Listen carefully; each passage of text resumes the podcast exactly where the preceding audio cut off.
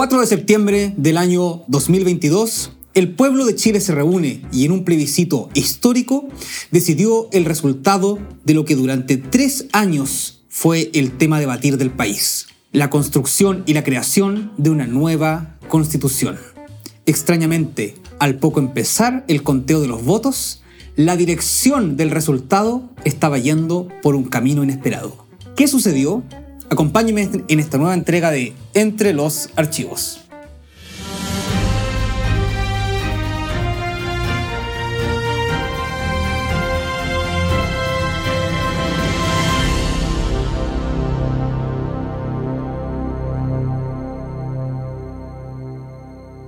Bienvenidos sean entonces a esta nueva entrega de Entre los Archivos. En este caso no hay documentos, no hay datos, no hay nada sobre la mesa. Simplemente me pareció pertinente en dejar un poco de lado lo que es tradicionalmente la línea editorial de este programa, es decir, entregar información, teoría o datos históricos sobre procesos políticos importantes, y no puedo sino dejar pasar la oportunidad que me da el hecho histórico que acaba de suceder para expresar mis pensamientos personales sobre el tema. A pocos días después de haber pasado el plebiscito de salida, tratando siempre de mantener esta plataforma como una plataforma educativa, como una plataforma de conocimiento y no de proselitismo político, voy a tratar de dar mi opinión de qué es lo que yo creo que sucedió en este plebiscito. Simplemente tratar de dilucidar a pocos días de haber ocurrido esto lo que todos nos preguntamos, ¿qué ocurrió?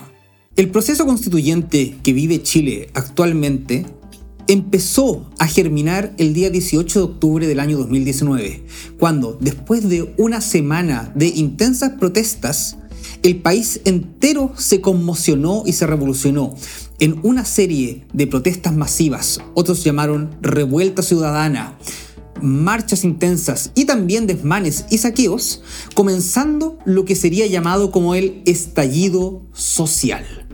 Después de un mes con esta temática, con gente pidiendo cosas, nunca se supo muy bien qué era lo que se pedía, pero de que la gente estaba disconforme con la manera en que los políticos manejaban y gobernaban Chile hasta el momento, lo estaban. Nunca antes se había visto tanta gente manifestándose, ya sea en las calles, por redes sociales o por diferentes canales, tratando de demostrar lo que para ellos era su malestar.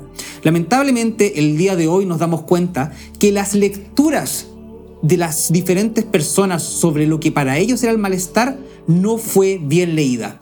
Y hasta el día de hoy creo yo que se pueden hacer análisis al respecto qué era lo que solicitaba o quería la gente. Después de un mes de intensas protestas, la solución por parte de la clase política fue firmar un acuerdo llamado Acuerdo por la Paz y la Nueva Constitución, donde se comenzaría un proceso para elaborar un nuevo texto constitucional, utilizando como razón y motivo de que era por culpa de la constitución actual, creada en un inicio por la dictadura de Augusto Pinochet, y luego, sin desmerecer reformada en su gran mayoría por los diferentes gobiernos, siendo la más importante de las reformas la reforma de Ricardo Lagos del año 2006, aún así, esta constitución en su base, en su contenido, en la idea que venía de fondo, podía ser la culpable del malestar del pueblo chileno. Es así que en este acuerdo, gran parte de los partidos políticos pertenecientes a la clase chilena y con representación en el Congreso, lo cual es muy importante para la evolución del proceso, decidirían iniciar este proceso constituyente. El camino hacia la elaboración de esta nueva protesta constitucional estuvo llena, llena de contratiempos y problemas, innegablemente. El primero de ellos fue decidir quién y cómo iba a redactar esta nueva constitución teniendo así un plebiscito llamado plebiscito de entrada, donde se le preguntó al pueblo si es que querían o no querían una nueva constitución y cuál querían que fuese el mecanismo para elaborar esta. Dentro de las opciones del mecanismo se ofrecieron dos. Faltó una tercera que a mi parecer era bien importante, que se preguntara al menos, y que el día de hoy toma cierta fuerza. El primer mecanismo que se le ofreció al pueblo para elaborar una nueva constitución fue el de una asamblea constituyente o convención constituyente. Utilicemos ambos en este caso como sinónimos, solamente por un tema académico. Es decir, seleccionar gente del pueblo, puedan ser profesionales o no profesionales, expertos o no expertos, para que formen un grupo grande, esta asamblea, esta convención, y ellos elaboren el nuevo texto constitucional. El segundo método que se le ofreció al pueblo fue que sean los diputados y senadores en ejercicio, es decir, el Congreso o una mezcla de Congreso con Asamblea, ya que los sistemas mixtos también existen, para que sea, en este caso, una convención mixta entre Congreso y eh, constitucionalistas democráticamente electos para que redacten la constitución.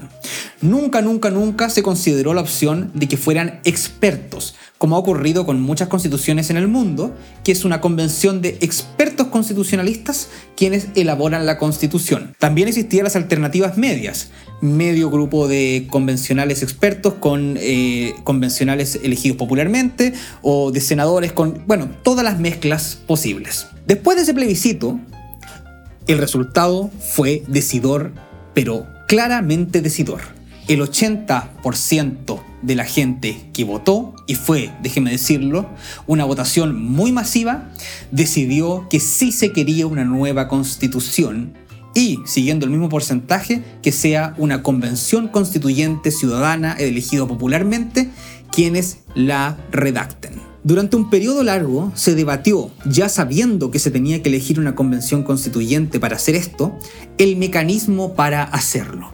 Sería el mismo tipo de votación que siempre. Habría escaños reservados. ¿Escaños reservados para quiénes? ¿Cómo sería la votación indígena? ¿Cómo sería la paridad y la participación femenina? ¿Cómo sería la participación de independientes en, en relación con los partidos políticos? Y además el hecho de que la clase política, los partidos políticos, estaban muy mal evaluados, llevó a la creación de un nuevo, no puedo decir sistema electoral, pero sino que un nuevo mecanismo dentro del sistema electoral de cómo elegir a estos convencionales, teniendo paridad, teniendo escaños reservados para los pueblos originarios, pero yo creo que lo que realmente fue importante y decidor es que se crearon listas de independientes, lo cual llevó al resultado de la Convención Constitucional que la lista del pueblo, un grupo de independientes recién formados, salieran como los grandes vencedores teniendo prácticamente el control de la Convención Constitucional. Nos nace entonces la pregunta, ¿qué ocurrió?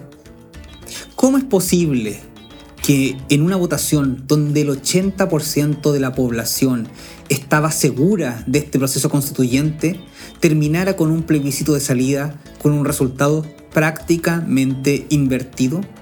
La primera cosa que ocurrió, que sí afectó, aunque a mí personalmente me importe bien poco, fue el desempeño personal de la Convención Constitucional. Esta Convención Constitucional, alejada de la clase política, con diferentes personajes, con diferentes personalidades, muy alejadas del político tradicional, que en su desempeño mostraron actitudes bastante extrañas, comenzaron poco a poco a generar un malestar ciudadano. Y, reflejado en las encuestas, mes a mes la aprobación de la Convención Constitucional empezaba a bajar y el rechazo a la idea de una nueva constitución o de la constitución que ellos preparaban empezaba a subir. Ya todos sabemos lo que pasó con el señor Bade, ya todos sabemos lo que pasó con muchas declaraciones y funas, con una persona duchándose mientras se votaba en una de las comisiones o en uno de, los plenos. Eh, todo ese tipo de cosas yo creo que no son importantes a la hora de evaluar el texto constitucional, pero de que a la larga afectaron la imagen de la convención, la afectaron.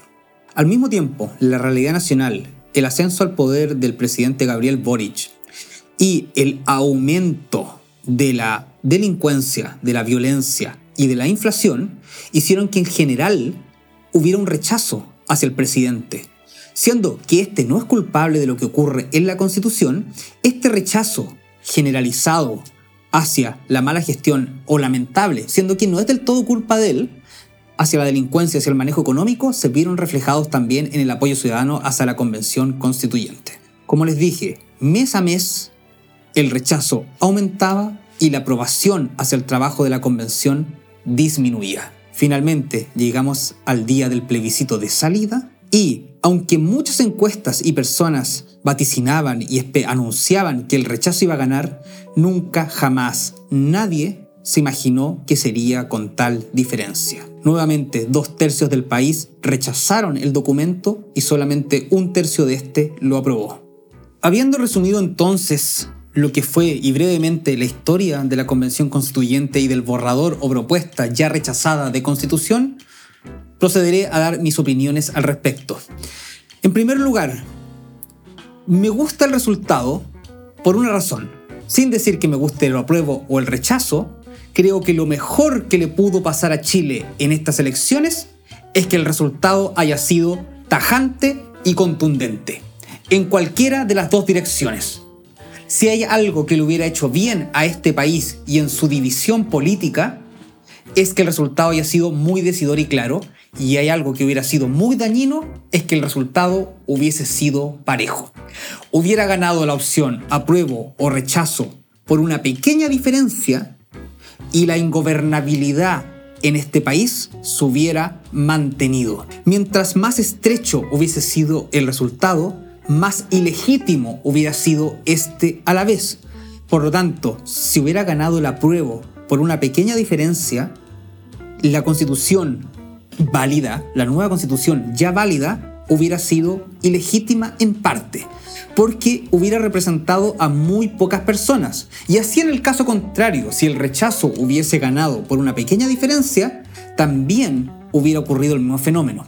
Por lo tanto, independientemente quién ganara, yo me alegro que la victoria haya sido arrasadora. Por lo tanto, nos preguntamos entonces, ya que fue por paliza, ¿quién fue el ganador de estas elecciones? Algunos dicen que ganó la derecha, ganó el conservadurismo, ganaron los que tienen la llave para los cambios. Personalmente, yo creo que absolutamente nadie ganó acá. Simplemente hay un grupo perdedor. ¿Qué grupo perdedor es este? Y perdón si muchos de ustedes se sienten identificados con este grupo perdedor. Estamos hablando del el grupo que se tomó la convención constituyente. Que pensando erróneamente que representaban a la gran mayoría del país, sí hicieron una constitución y muy válidamente simplemente siguiendo sus valores propios. ¿Es en política un pecado seguir y tratar de instalar para que los demás sigan tus propios valores? Pues claro que no, de eso se trata la política. Cada uno siempre tiene la mejor visión del mundo personal y quiere que todos los demás lo escuchen y lo sigan. Por lo tanto, la convención constituyente en ese sentido no hacía nada más que tratar de hacer una constitución que fuera a gusto de ellos.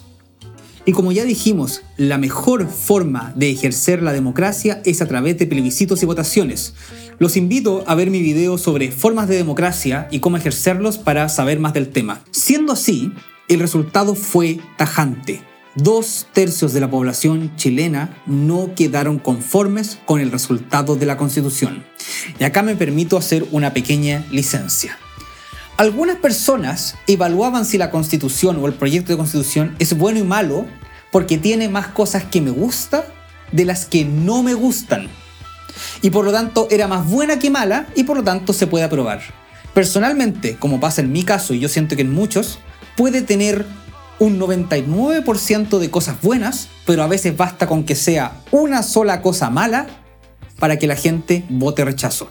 No quiero deslegitimizar el trabajo hecho por la Convención Constituyente. Creo que el, borrador de propuesta de constitución tenía efectivamente muchas, muchas, muchas cosas buenas.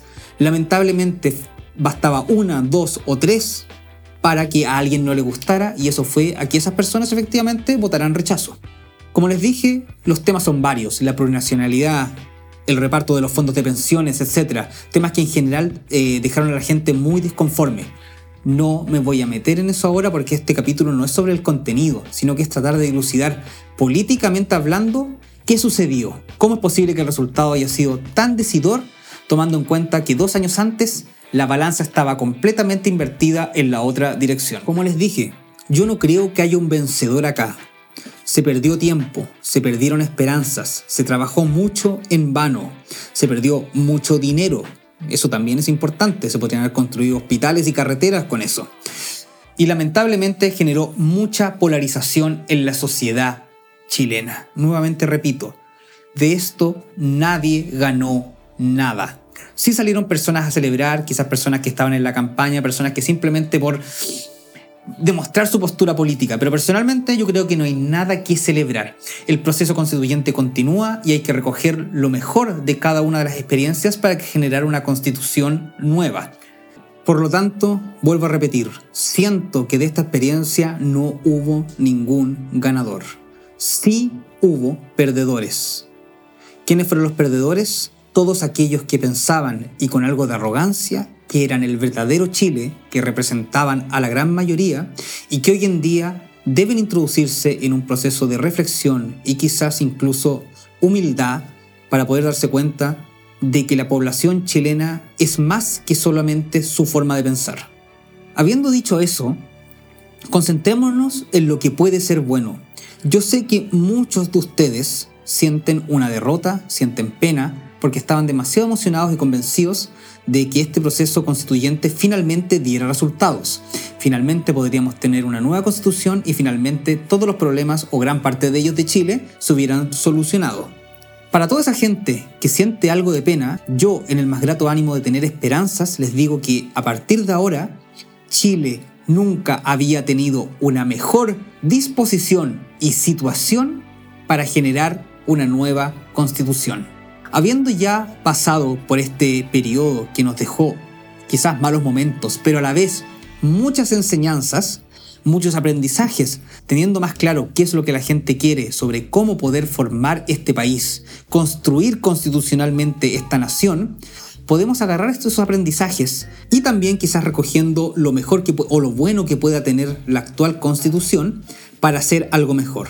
¿Y a qué me refiero cuando digo que nunca se había tenido una mejor instancia o las mejores condiciones para hacer una nueva y mejor constitución? Es que estoy hablando que actualmente, debido al estallido social y debido al plebiscito recién pasado, se han sacado de la ecuación todas las posturas extremas.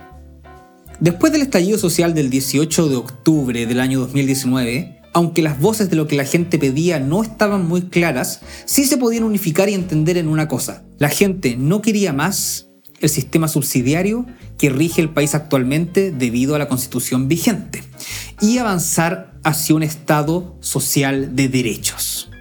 Eso es, sí, izquierdizar un poco la política económica chilena.